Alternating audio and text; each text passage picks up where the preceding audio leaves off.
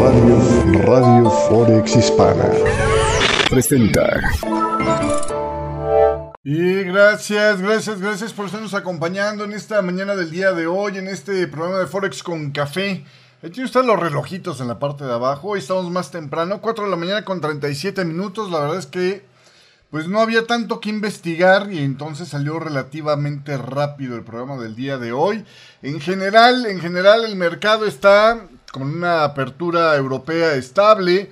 Eh, con los operadores esperando los comentarios de, mm, eh, eh, o los datos más bien de la inflación y sopesando lo que fueron el día de ayer, comentarios agresivos por parte de miembros de la Reserva Federal, que ahorita vamos a estar platicando.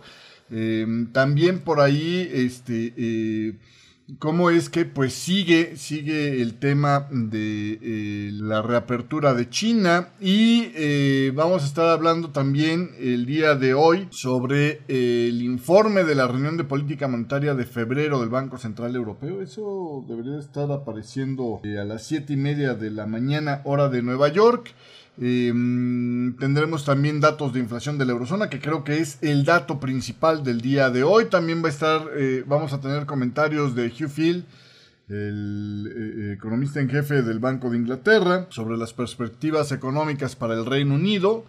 Em, y también, bueno, pues eh, las clásicas de todos los jueves, las peticiones de ayuda por desempleo allá en Estados Unidos, que por cierto la próxima semana tendremos non-farm payroll.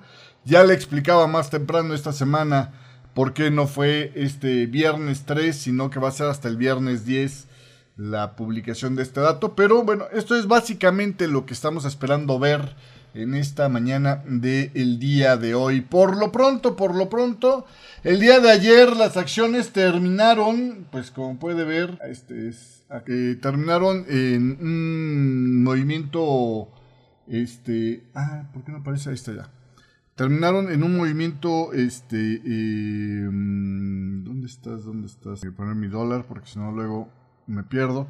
Este, eh, terminaron el día de ayer las acciones de Estados Unidos, eh, pues mixtas, con ligeras caídas en el Standard Poor's 500, medio punto porcentual no es mucho, ya un poquito más pronunciado en el Nasdaq y ganancias prácticamente de plano, ¿no? O sea, 0.02% de ganancia. En el Dow Jones, que es el que tiene el componente menos eh, procíclico, ¿no? Más eh, eh, em, tipo defensivo, menos inclinados a las acciones tecnológicas.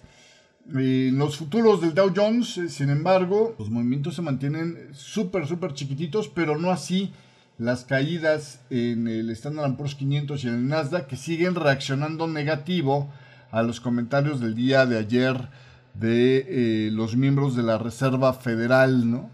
Eh, básicamente, parte de lo que provocó esto fue, por un lado, los datos del PMI manufacturero del Instituto para la Gestión de Suministros de Estados Unidos que fueron por debajo de lo esperado y que también mostraron un regreso en los componentes de presión para la inflación, para los precios pagados, eh, lo que preocupa de que pues, la, racha inflacionaria puede durar un poco más y por lo tanto el castigo de la Fed a la economía eh, estaría durando un poco más. También estuvieron los comentarios que ayer le publicaba en el chat de Neil Kashkari, que sugirió que estaba abierto un aumento de inclusive medio punto porcentual para marzo. Él tiene derecho a voto y pues decía que se inclina más hacia ver una tasa de eh, ciclo de ajuste final eh, más arriba del 5.4% para fines de este año. Entonces esto es básicamente lo que provocó este movimiento. También en otras informaciones esta mañana del día de hoy, las empresas japonesas aumentaron el gasto en plantas y equipos por séptimo trimestre consecutivo hasta finales del 2022, dicen los datos publicados este jueves eh, por el Ministerio de Finanzas de Japón, que mostraron que las empresas japonesas contribuyeron con un gasto de capital en el último trimestre de octubre a diciembre del 7.7% adicional con respecto al mismo periodo del año anterior, aunque es una reducción a lo que habíamos visto en el tercer trimestre, que una ganancia del 9.8%. Las estimaciones preliminares mostraron que la economía de Japón se recuperó 0.6% en el comparativo anualizado del cuarto trimestre. El crecimiento del Producto Interno Bruto más débil de lo esperado está causado por una disminución en el gasto de capital, dicen, lo que genera dudas sobre si la tercera economía más grande del mundo podría lograr el crecimiento a través de la inversión, decía Reuters en esta mañana del día de hoy.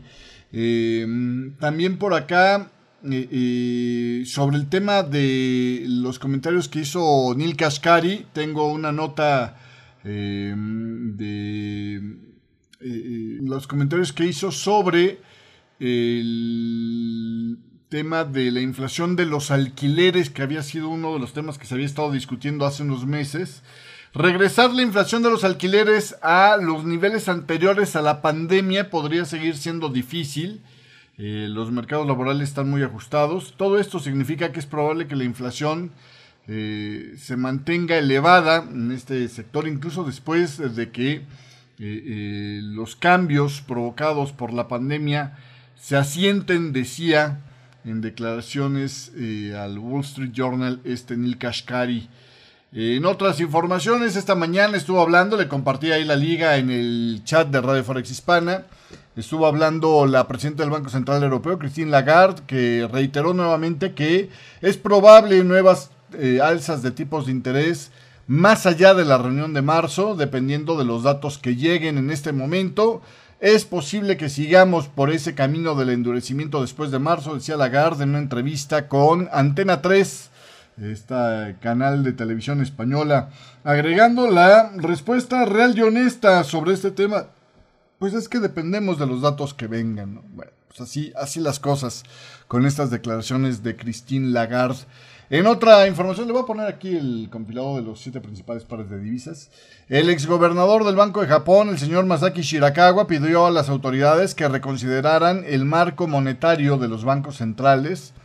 Ojo, eh, tomando en cuenta los objetivos de inflación debido a que pues ahora ya reconocen límites que se hicieron evidentes a partir del reciente aumento de los precios observados en muchos países. Antes del reciente aumento de inflación, muchos bancos centrales en las economías avanzadas estaban abrumadoramente preocupados por una baja inflación y no lograron frenar las rápidas ganancias de precios al considerarlas transitorias escribía en un artículo publicado por el Fondo Internacional Masaki Shirakawa este miércoles. Al permitir que la inflación superara los objetivos, los bancos centrales olvidaron la dificultad que tendrían de eliminar la... Eh, eh, bueno, había una alegoría que se usaba mucho en, política monetaria que era el punch eh, o el bol de punch, ¿no? el estímulo monetario este, y no lograron entonces endurecer la política lo suficientemente rápido. La meta de inflación en sí misma fue una innovación que surgió en respuesta a la severa inflación de la década de los 70 y principio de los 80 y no hay razón para crear, para, perdón, para pensar que esto esté grabado en piedra. Es decir, aquí más o menos Shirakawa Sugiere lo mismo que hace unos días le había platicado, sugería Mohamed Elerian, que le comenté ahí en el chat de Radio Forex Hispana hace una semana más o menos, donde él decía, simplemente es que la Reserva Federal no puede regresar el objetivo de inflación, dejándolo caminar tanto como ya lo dejó subir, no puede regresarlo al 2% sin hacer pomada literalmente. Crush era la palabra que usan los americanos para esto, aplastar la economía. Entonces, bueno, pues esto es básicamente lo que dice Shirakawa. Ahora que conocemos las limitaciones de los banqueros centrales, ha llegado el momento de reconsiderar la base intelectual en la que nos hemos apoyado durante los últimos 30 años y renovar nuestro marco de política monetaria. Es decir, empiecen a bajar de expectativas, mis chavos, porque no van a regresar la inflación a sus objetivos de Banco Central. Saludo a Rogelio Jaramillo que nos está dando los buenos días a través del chat de YouTube Live. Saludo también en esta mañana del día de hoy a Christian Snow que nos está acompañando. Buenos días, buenos días también a este, la gente que nos está viendo en una versión grabada de este programa. Muchísimas, muchísimas gracias por estarnos acompañando el día de hoy. Oiga, con todo esto, el día de ayer, fíjese usted que en el tema de la las divisas, el dólar index le decía, pues recuperó parte de sus pérdidas eh, después de perder terreno ante la fortaleza del euro y el yuan, mientras que la recuperación durante la noche se vio facilitada por una mayor subida de los rendimientos. El índice del dólar se fortaleció por encima de los 104 este jueves. Le voy a poner el gráfico del dólar index. Este, mm, le decía, eh, recuperando algunas de las pérdidas de la sesión anterior, ya que los funcionarios de la Reserva Federal indicaron que se necesitaba más trabajo para reducir la inflación. No solamente estuvo Neil Kashkari, también estuvo hablando el presidente de la Reserva Federal de Atlanta, Rafael Bosti, que pidió aumentos continuos de las tasas de interés para llevar el ciclo de ajuste monetario por arriba del 5% para asegurarse de que la inflación no vuelva a agarrar fuerza, mientras que, pues le decía Neil Kashkari, señaló que las alzas de las tasas de interés en la Fed no están teniendo todavía el suficiente impacto en el sector de servicios. Mientras tanto, eh, pues también estuvo eh, eh, la presión de los sólidos datos de fabricación de China que inicialmente habían hecho debilidad en el dólar. Los inversionistas reaccionaron al último informe del Instituto de Gestión de Suministros, el ISM, eh, que mostró que el sector manufacturero estadounidense se, contrajo por cuarto mes consecutivo en febrero. Y ahora, bueno, pues estamos esperando los datos semanales de las peticiones de ayuda por desempleo y los comentarios del gobernador de la Reserva Federal, Christopher Waller, que van a salir este jueves. En otra información, este, eh, eh, la retórica agresiva de Nagel, de, el, o, Nagel, de Bundesbank el día de ayer, pues también estuvo ayudando a el repunte del euro hasta que después los datos del ISM dieron al traste con este movimiento.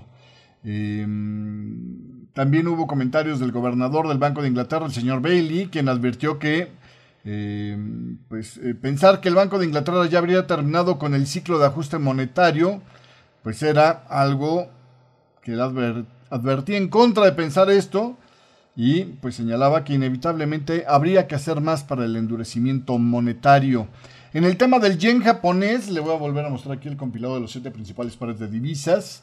Em, el yen japonés se mantuvo a flote, eh, es un decir, pero bueno, está repuntando más recientemente, a eso es a lo que se refieren.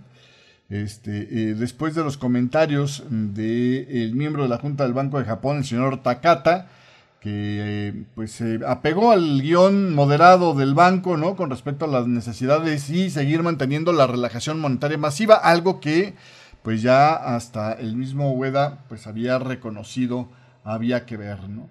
En otras informaciones, en Japón, el índice de confianza del consumidor de Japón, déjeme le quito aquí este gráfico para mostrarle este otro momento, pues como puede ver, este, subió a 31.1 en febrero, desde el 31.0 del mes anterior y eh, pues quedó por debajo de lo esperado por el mercado. Saludos a César Aguirre que nos está saludando desde el chat de Radio Forex Hispana. Eh, se esperaba este, eh, que quedara en 32, ¿no? El dato. Esta es la lectura más alta desde agosto del 2022 a medida que la economía se sigue recuperando de las interrupciones del coronavirus y la confianza en los hogares se fortaleció tanto por el crecimiento de los ingresos como eh, por el fortalecimiento del empleo. Mientras tanto, eh, en la opinión general sobre los medios de vida se debilitaron, bajaron 0.8 unidades hasta 27 desde el 27.8 a 27. Además, la disposición a comprar bienes duraderos, es decir, a realizar compras eh, eh, donde hay que desembolsar fuerte, también bajó eh, medio punto porcentual, del 23.5 bajó al 23.0. En el tema del dólar australiano, salió decepcionante ahí el dato de los permisos de construcción de vivienda la estimación desestacionalizada del total de viviendas aprobadas se desplomó un 27.6% intermensual eh, en enero, revirtiendo el aumento revisado a la baja del 15.3% de diciembre y siendo el peor a lo que el mercado estaba esperando, que era una caída de 8 nada más, 27.6% el desplome. Es eh, una de las caídas más pronunciadas registradas ya que la tasa de interés más alta ha frenado la actividad del sector del ladrillo ya en Australia, una caída del 40.8% en las viviendas del sector privado, eh, fue el principal causante de esta cifra terriblemente mala para el sector de la vivienda allá en Australia. Y en el tema de los bonos, déjeme le trato de compartir por acá. No, le voy a compartir este gráfico del comparativo de los rendimientos de los bonos de, que compiló el Wall Street Journal para volver a señalar que los bonos eh, a 10 años en Estados Unidos volvieron a tocar este, eh, en precio nuevos mínimos y en rendimientos nuevos máximos, ¿no? Otra vez volvieron a regresarse hacia arriba del 4%, al menos en intradiario. El nivel que había alcanzado por última vez en noviembre y es eh, eh, pues el nivel más alto en general esta zona desde 2007 eh, tras el aumento de la inflación señalada dentro de los subcomponentes del PMI del Instituto de Gestión de Suministros, el ISM manufacturero. Las apuestas a que la inflación caería rápidamente estancaron una caída de bonos de pues prácticamente un año hasta noviembre e impulsaron un repunte en las acciones, pero las presiones sobre la inflación ha estado pues haciendo que cada vez la Fed vuelva a mantener un discurso más hawkish, más duro, eh, señalando que el ciclo de ajuste lo tendrán que extender por más tiempo de lo que esperaban originalmente los operadores. Sin embargo, sin embargo, hay todavía algunos miembros que, acuérdense que el precio del bono, le voy a mostrar ahorita ya en un segundo más el precio del bono, Acuérdense que el precio del bono se mueve en dirección contraria a donde está el rendimiento, ¿no? Ahí está el precio del bono a 10 años que extendió sus caídas. Hay quienes creen que eso siguen siendo oportunidades para comprar barato para el largo plazo, es decir, saben que en el corto plazo esto todavía no termina, pero que en el largo plazo podría rebotar, piensan. Y el argumento fundamental como el que da, por ejemplo, Mohit Mittal, director gerente de la PIMCO, ahora PIMCO no es lo que era antes, pero bueno, es que las carteras que han estado tomando la reciente caída de los precios del Tesoro, pues lo están viendo como una oportunidad para comprar más deuda pública a largo plazo porque las previsiones basadas en el mercado muestran que los inversionistas todavía consideran que las tasas de inflación de pues eh, eh, estén cayendo a cerca del 3% este año, desde el 6.4% que tienen actualmente. Y si esto sucede, pues haría que los rendimientos reales de la deuda pública ajustados por inflación sean insosteniblemente altos. Básicamente lo que están diciendo. Saludos, saludos a Marcos Ríos. Tenía rato que no te veíamos por acá. Y a Juan Torres también. Buenas, buenas. Gracias por estarnos acompañando el día de hoy. Básicamente lo que decía Mohit Mittal es que en un mundo tan apalancado como el que tenemos ahora es prácticamente imposible eh, tener rendimientos tan altos por mucho tiempo. Bueno, es el argumento fundamental que ellos esgrimen para esta visión. Eh, dentro del corrido por eh, los mercados de materias primas, déjenme le muestro por acá Déjenme cambiar de gráfico, un tantito porque aquí traigo... Estamos a 5 minutos de la publicación de los datos de, inflación en la eurozona y el euro anda presionando hacia la baja, ¿eh? Así nada más se la platico ahorita en esta mañana. Oiga, en el tema de, mm, el recorrido por los mercados alrededor del mercado de divisas, el dato de, este, eh, pues veíamos que hay un dólar, ¿no? Que está eh, preocupando, presionando hacia el alza, está funcionando de refugio y esto pues debe servir de viento en contra para los commodities. Sin embargo, el crudo, el crudo sigue con nuestra visión alcista. Ahí la verdad es que la posibilidad de que esto sea una plana ya prácticamente pues quedaría abandonada. Una vez que llega al 161,8%, regresa y vuelve a romper máximos, ya ese es un ciclo bastante más este, difícil de sostener. Si bien es cierto que ahorita todavía, si bien es cierto ahorita todavía este, el movimiento, pues digamos que eh, eh, no está del todo claro para, tener un impulso, porque aquí hay overlappings claramente, sí podría ser que estamos viendo una onda que está anidando eh, componentes para, por ejemplo, la 1 de 3, 2 de 3, 1 de 3 de 3, 2 de 3 de 3, etcétera, etcétera. Podría ser el, el escenario. O la otra posibilidad es que estemos viendo una diagonal donde esto fuera 1, 2, es un zigzag para hacer la onda 3, que creo que me voy a quedar con esa visión ahorita en el corto plazo, sobre todo por la proyección que esperaríamos ver por acá, y que hay que ver si esta 3 ya se terminó aquí o se va a hacer un doble zigzag para la onda 3, ¿vale? Lo voy a dejar así nada más. Podría ser esta ya la onda 4, no tendría broncas con eso.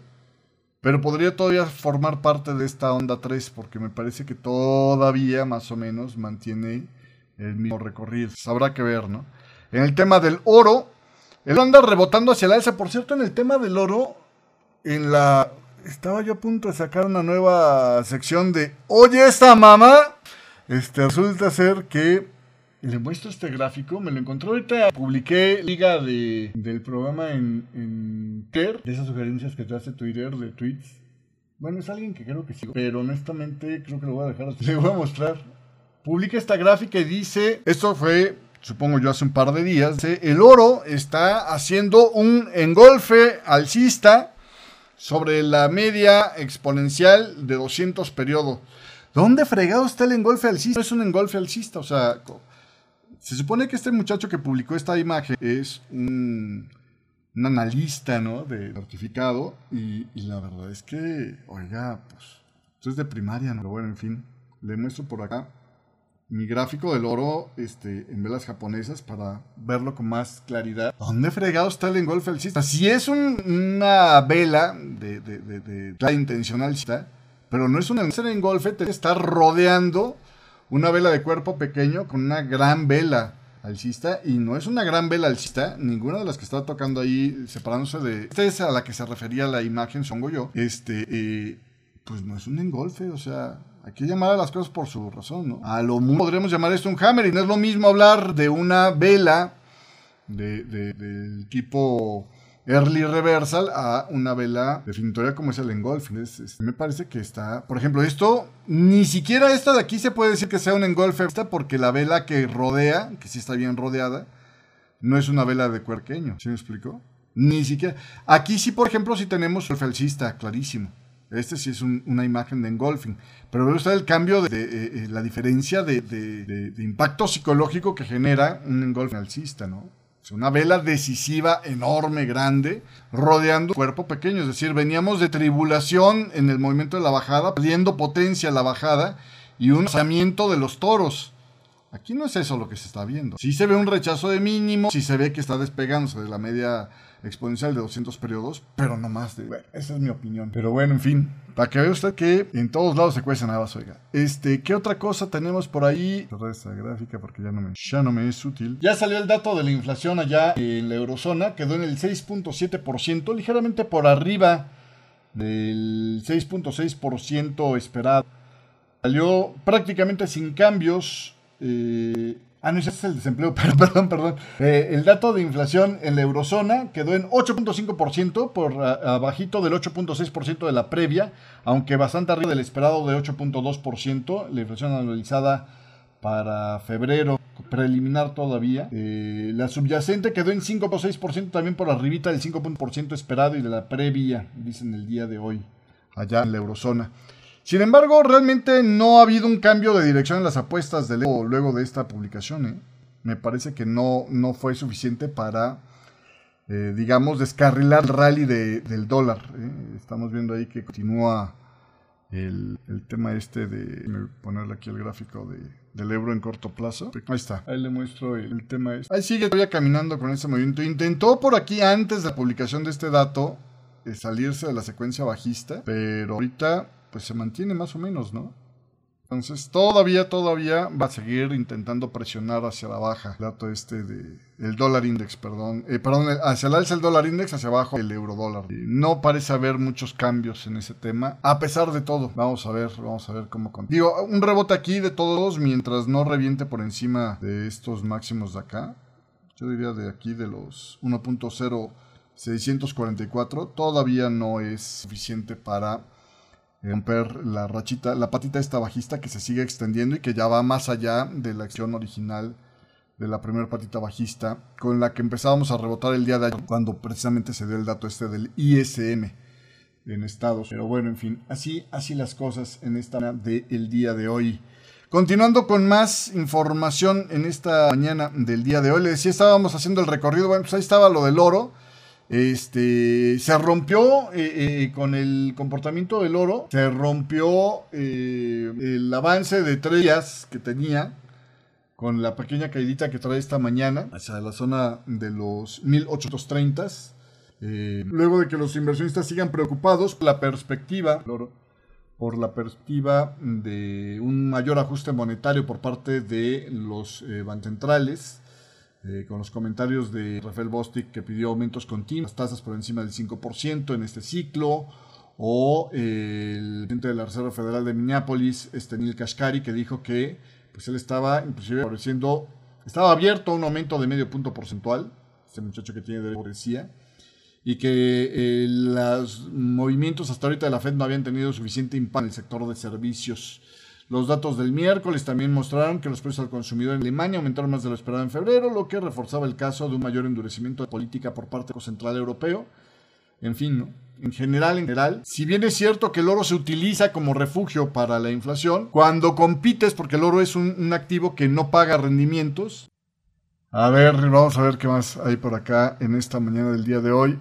Le cuento, le cuento sobre el tema de. A que voy a acabar votando ese, que ya tuvimos los datos. Bueno, eh, sobre el tema de lo que es este el crudo, el West Texas Intermediate, aparte de tener el, movimiento este de continuación alcista, ahí había pocas noticias. Lo, una de las cosas que estaban más o menos señalándose el día de hoy era eh, que los ejecutivos de Chevron y de la Aramco, de, de Arabia Saudí, señalaron pues cierto optimismo sobre la demanda que esperan ver de China, ¿no? Entonces, es básicamente parte de lo que hemos estado viendo. En el tema del cobre, en el cobre pues ya empieza a dar la vuelta hacia la baja, lo cual sigue siendo consistente con nuestra visión que teníamos de por aquí poner la onda 4 a lo mejor no muy alejado de estos mínimos. Todavía estamos en veremos eso, pero por ahí va caminando. Dice Cacaroto que le damos los buenos días. Me gustaría preguntarte si los brokers, mm, y da un, broker de opciones, son legales o hay algún legal.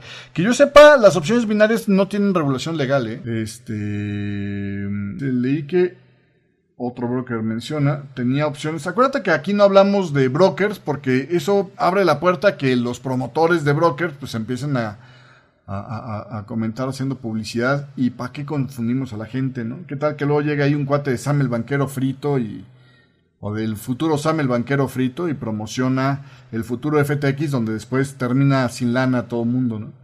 Este, eh, no, realmente que yo, que yo sepa, no hay este, una regulación todavía en ninguna parte del mundo. Y de hecho ya se enfrió muchísimo el tema de las opciones binarias por lo mismo, Pero este, es así como que someterte a la mamá de Tarzán literalmente, ¿no? O sea, no hay ni quien los vigile ni... Y todo lo mismo que hemos estado platicando del criptobroker, que por cierto hoy le tengo más noticias y de hecho ya viene la hora de hablar de eso Sam el banquero frito, podremos aplicarlo por ahí. Vamos a ver cómo va el tema de las acciones. Pues sigue ahí en su decline el Dow Jones, sin cambio. Sigue ahí presionando hacia la baja. Obviamente, perdón, mucho más agresivo en el tema del Standard Poor's 500, que por cierto ahí todavía, todavía estamos en posibilidad de que esto sea una plana para la onda 4. Sin embargo, sí llama la atención la posibilidad ligera de que esto fuera la onda 3, fuera la onda 3 y esta fuera la onda 4. Y hasta aquí todavía estamos en la fase de la onda 3. Creo que me voy a declinar o me voy a decantar en este momento por esta esta apreciación. A puntito ahí de alcanzar el 261,8%. Con eso me ahorro este FIBO que le iba. Todavía no llegó el momento de platicarles. Bueno, eso es con el, tema del el Standard Poor's 500 que yo creo que ya le vamos ampliando un poquito ahí para no perder la pérdida. Pero creo que ahí podré, por ahí podría estar el ajuste más apropiado. Y el tema del Bitcoin, pues ha seguido en el mismo rango. Realmente no hay mucho cambio. Nosotros este, eh, decíamos, bueno, dado que aquí hubo un fallo en alcanzar mínimos, podríamos intentar hacer un rebote un poco más alto otra posibilidad es que esto pues siguiera siendo la fase A de 2, por acá venga una fase B de 2 un poquito más profunda, tal vez un rebote fallando en romper esta zona de soportes nos diera a un 2 un poquito más profundo que todavía esperábamos ver. Básicamente ahí no hay mucho nuevo que decir, está con el estado de ánimo indeciso, dicen por ahí. Oiga, dos noticias sobre el tema del mercado de criptoactivos. Eh, otro más que le clava puñalada a este Sam el banquero frito, ¿no? También tú, bruto, diría ahora Sam el banquero frito, ahí parafraseando a, a este eh, César, que eh, lo apuñalearon ahí en el Parlamento romano. Este, se trata de un cuate que era pues amigo de su hermano de toda la vida, creo que eh, habían estado estudiando juntos en la misma prepa, etcétera, etcétera es Nishat Singh, eh, que pues se convierte en el último alto ejecutivo de FTX en, por un lado, declararse culpable esta semana de seis cargos penales, incluyendo el fraude electrónico, y por el otro lado, cooperando con la investigación de Estados Unidos sobre el colapso de FTX, es decir, otro que va a declarar en contra de Sam el banquero frito. Hace apenas unos meses, este muchacho, para que vea usted qué tan cercana estaba la relación, Nishat Shin. Y Sam el banquero frito compartían el penthouse, ahí exclusivo en las Bahamas, de cinco habitaciones, con otros ejecutivos de la firma, este, y pues también con los directivos de la filial de inversión Alameda Research. Zack dijo, lamento muchísimo mi papel en todo esto y el daño que he causado, decía Zack en una audiencia en la corte de Manhattan este martes. El señor Zack asistió a la misma escuela preparatoria de élite de Silicon Valley que Sam el banquero frito y era amigo cercano del hermano menor de Sam, que se llamaba, o bueno, se llama Gabriel Bankman Fried. Al igual que los hermanos Bankman Fried y varios otros altos ejecutivos de FTX, el señor eh, compartía la visión esta del altruismo efectivo, esa idea de que es bueno tener un empleo altamente pagado siempre y cuando el dinero lo dones a la caridad. Los antiguos colegas de este site decían que era una figura muy querida en FTX, era digo así como el osito amigable de FTX amable, atento, el miembro más accesible dentro del círculo cercano de Sam el banquero frito, ¿no? El más, el de mayor apertura, el buena onda. Los otros tres miembros de ese círculo cercano a Sam el banquero frito era Gary Wang, el genio solitario que fue director de tecnología de FTX y que ya también está cooperando con el gobierno de Estados Unidos, y Caroline Ellison, la directora ejecutiva de Alameda Research, que también ya está declarando en contra de Sam el banquero frito. Tanto Warren como Ellison se declararon culpables en diciembre de fraude y decidieron cooperar con la justicia americana. Por eso es que el caso de Sam el banquero frito está avanzando tan rápidamente, dicen. En un comunicado, los abogados de SAI eh, señalaron que pues, eh, eh, harían todo lo posible por arreglar las cosas para las víctimas. Bueno, SAI quería hacer todo lo posible para arreglar las cosas para las víctimas de FTX. Bueno. aparte era pues uno de los eh, eh, accionistas importantes de FTX. Eh, su participación estaba valorada en 32 mil millones antes, obviamente, de que colapsara esta chunche.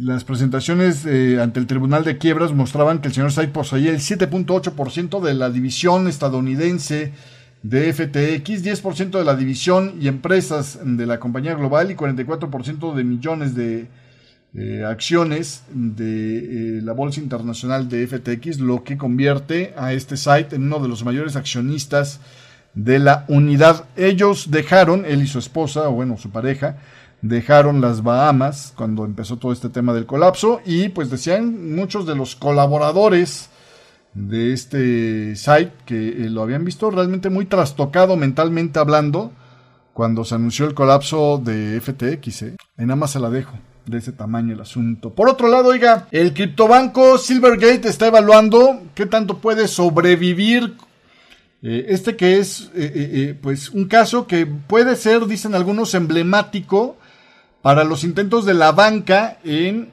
pues interrelacionarse con los criptocambios o con el mercado de las criptodivisas. Silvergate Capital dijo este miércoles que necesitaría más tiempo para evaluar el alcance de los daños a sus finanzas derivado del colapso de las criptomonedas el año pasado y del colapso de FTX, por cierto. ¿eh? Las acciones han caído. Le voy a mostrar el gráfico de Silvergate, nada más para que se haga una idea del tamaño de recorrido que trae esta cosa. ¿eh? De valer 240 dólares la acción, ahorita se las puede comprar usted en la friolera de 13.53. ¿Sobrevivirá? Híjole. La verdad es que la caída todavía va encrechendo. ¿eh? Este, resulta ser que eh, la firma ya reportó una pérdida de mil millones de dólares en el cuarto trimestre y dice que esa cifra puede todavía incrementarse. La compañía aún está calculando, dice Bloomberg, el costo de vender activos rápidamente para pagar los anticipos del Sistema Federal de Bancos de Préstamos para la Vivienda. También es posible que deba de rebajar el valor de algunas participaciones restantes. Ahí lo que pasó es que cuando vino el colapso de FTX, este banco que había sido o había tenido muy buen negocio en tomar dinero de los criptoinversionistas para dedicarlo, digamos, de alguna manera en versiones más estandarizadas, eh, tuvo que eh, eh, recibir la, el retiro de golpe y porrazo de muchos eh, eh, de los involucrados con este mercado y pues los tuvo que liquidar estos activos para poder cubrir sus los, las demandas de depósitos o las demandas de, de, retiros, perdón, este, ¿cómo se llama? Eh, para pagar esos depósitos que le habían hecho o devolver esos depósitos que le habían hecho, pues vendiendo inversiones que tenían a costo de pérdida. Entonces, por eso es que esto podría resultar en estar menos bien capitalizado, decía Silvergate, eh, este banco de California, en una presentación regulatoria. La compañía está evaluando el impacto de estos eventos posteriores en su capacidad para continuar como negocio en marcha, o sea, al amor se va a la quiebra. Tal admisión por parte de un prestamista con depósitos asegurados por el gobierno federal y más de 11 mil millones en activos pues va a abundar en el debate entre los reguladores estadounidenses y los legisladores de Estados Unidos sobre si los bancos pueden gestionar, o sea, aquellos que tienen acceso a la ventanilla de préstamos de emergencia de la Fed pueden estarse metiendo en este tamaño de riesgos, ¿no? Entonces, bueno, pues así las cosas. Y ya eh, la Reserva Federal, la Oficina Federal de Seguro de Depósitos, habían emitido advertencias contundentes hace unas semanas a los bancos de que los riesgos relacionados con las criptodivisas pues hacen que no se debería de permitir infectar el sistema bancario con este tamaño de riesgos salvajes, ¿no? Entonces, bueno, pues así, así las cosas. Las acciones habían estado rebotando ligeramente, pero volvieron a tocar mínimos nuevamente. Eh, a fines de mes, un grupo bipartidista de senadores estadounidenses acusó también a Silvergate de ser evasivo sobre eh, el alcance de sus vínculos con FTX y el brazo de inversión del Samuel Banquero Frito, Alameda Research. Días después, Bloomberg dio la noticia de que la unidad de fraude del Departamento de Justicia de Estados Unidos estaba investigando precisamente los vínculos de Silvergate con FTX y Alameda Research. Bueno, pues allí. Ahí tiene usted otro ejemplo más de lo que pasa cuando le entras a este tipo de chanchullos. Es que, es, insisto, es el salvaje oeste, eso. Así dicho de clarito. Pero bueno, en fin. Eh, en otras informaciones para esta mañana, en otros temas, oiga, China dice que puede apuntar un objetivo de crecimiento del Producto Interno Bruto para este año por encima de el 4,5 al 5,5% que propusieron en noviembre, mientras que su objetivo podría oscilar entre el 5 y el 5,5 y tal vez llegar al 6%, dicen eh, personas involucradas en estas discusiones, según Reuters tiene usted. Eh, en otra información, eh, bueno, esto ya entraría un poquito en el tema de, geopolítica, pero eh, aviones de combate chinos volvieron a volar en las inmediaciones de Taiwán luego de que el Departamento de Estado de Estados Unidos aprobara la posible venta de municiones y equipos F-16 por un valor estimado de 619 millones de dólares según el Pentágono. Así, así las cosas. También, según se informa, Estados Unidos está presionando a sus aliados sobre sancionar a China si Beijing brindar ayuda militar a Rusia en Ucrania. Se va a poner interesante ese tema. ¿eh? Estados Unidos está moviendo cuanta palanca tiene para, para evitar esto de que eh, eh, China le, le dé apoyo letal a Rusia en esta guerra porque puede ser el cambio en el fiel de la balanza. ¿eh? También por ahí se espera que el ministro de Asuntos Estratégicos y el asesor de Seguridad Nacional de Israel visiten Washington a principios de la próxima semana para reunirse con altos funcionarios de la administración de Biden. Y pues el tema tiene que ver con lo que ayer platicábamos de los hallazgos de uranio enriquecido que se dieron desde el fin de semana, ¿no? Uno adelantaba Bloomberg.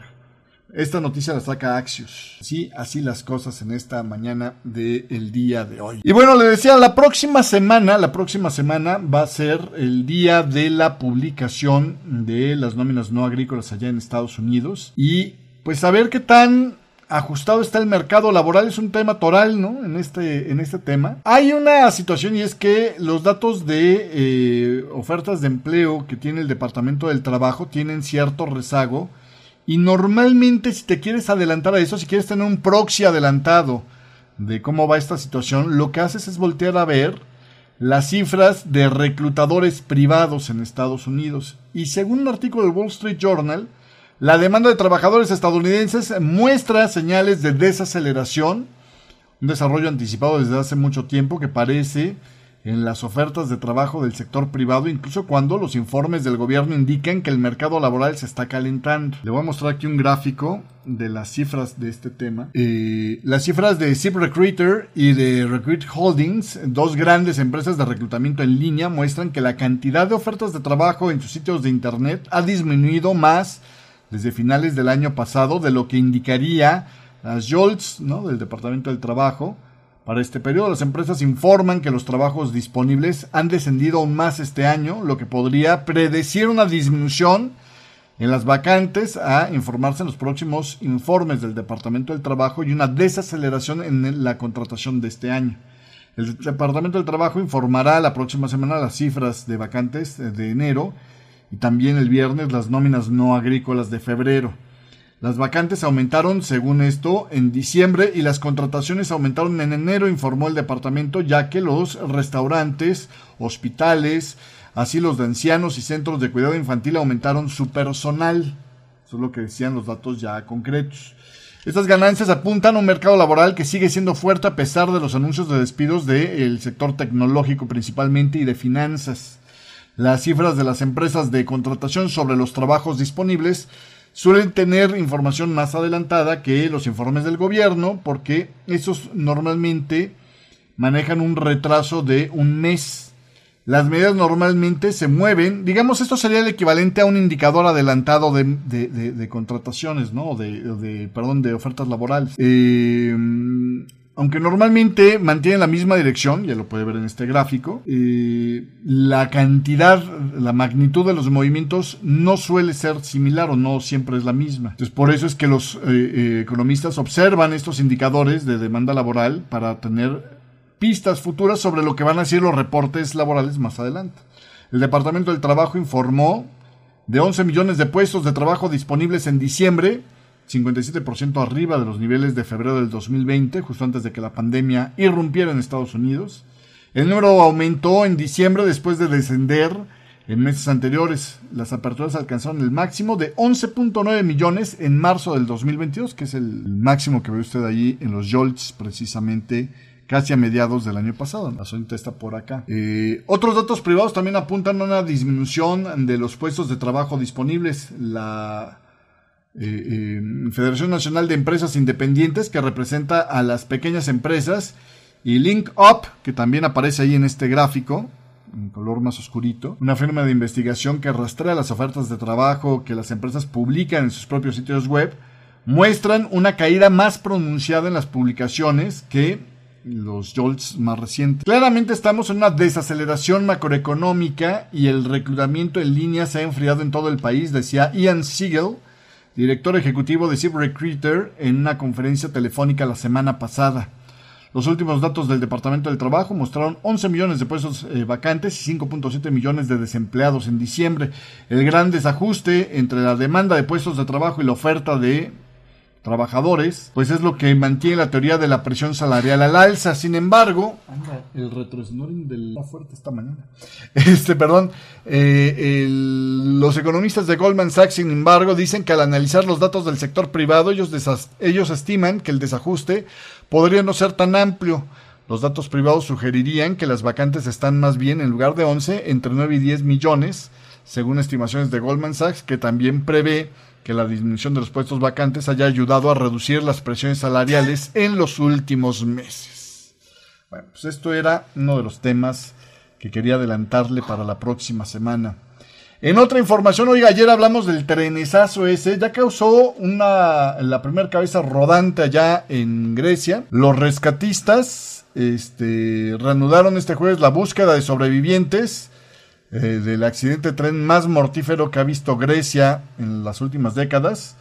Eh, ahora ya se habla de por lo menos 38 muertos, hay medios que hablan de 39. El tren de pasajeros de alta velocidad con más de 350 personas a bordo, es decir, se cargó el 10% de los que iban a bordo.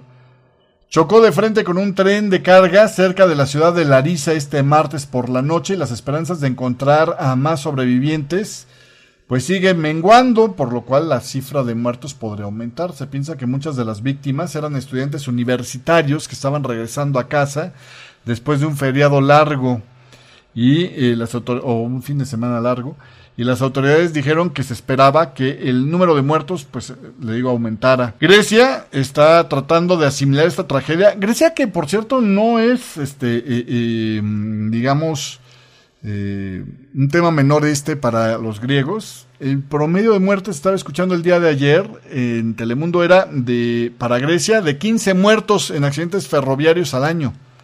Y mucho de esto tiene que ver por la falta de tecnología en los trenes que están pues con trenes que funcionan con tecnología del siglo XX cuando ya estamos en pleno siglo XXI.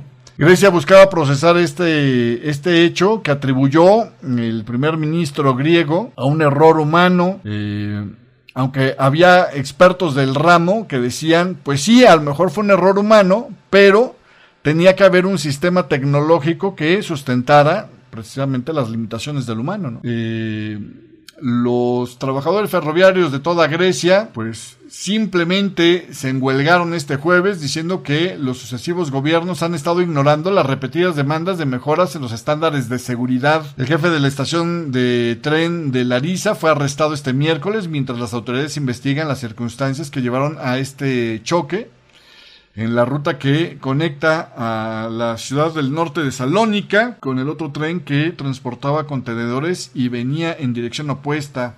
En la misma vía, en un discurso televisado este miércoles por la noche, el primer ministro Kiriakos Misotakis, eh, que visitó anteriormente el lugar del accidente, dijo que la evidencia apuntaba a un error humano. Por lo pronto, la primera cabeza rodante es el ministro de Transporte Costas eh, Karamanilis, que renunció diciendo que asumía la responsabilidad de las fallas de largo plazo por la falta de arreglos del sistema ferroviario que dice no está siendo apto para el siglo XXI, pues claramente se ve. Y aquí la cosa está complicada. Por un lado, ayer le decía, Grecia vendió el operador ferroviario Trainos eh, bajo su programa de rescate internacional en 2017 con esas privatizaciones que le obligaban a tener a Ferrovie dello Stato Italiane de, pues una compañía italiana obviamente, que todavía estaba haciendo pato con la inversión de cientos de millones de euros en infraestructura ferroviaria para los próximos años. Pero la operación de los trenes de eh, eh, es de, de la compañía esta italiana,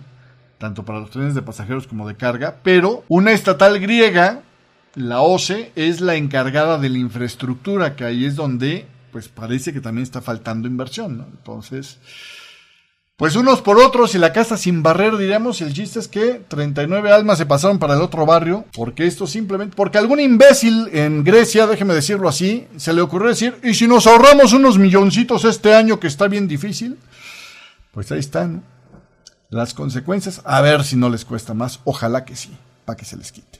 Pero bueno, en fin, hasta aquí llegamos con este programa del día de hoy. Ya me voy porque ya se me calentó la boca. 5 de la mañana con 31 minutos. Gracias por habernos acompañado en esta mañana del día de hoy. Todavía lo voy a seguir acompañando en el chat de Radio Forex Hispana porque tenemos todavía la publicación, como puede ver usted en el lado derecho de la pantalla, de lo que son las cifras de eh, la productividad no agrícola de Estados Unidos y la publicación de las clásicas de todos los jueves, las peticiones de ayuda por desempleo, el último, el penúltimo, perdón, non-farm payroll que vamos a tener antes, perdón, el penúltimo jobless claim que vamos a tener antes del non-farm payroll. Que por cierto, este dato de, de nóminas no agrícolas va a quedar bien pegadito, el de la próxima semana, a la decisión de política monetaria de la Reserva Federal. Poco van a tener ahí para echar cálculos, pero bueno, en fin. Eso ya lo platicaremos la próxima semana. Nos vemos. Adiós. Radio, Radio Forex Hispana presentó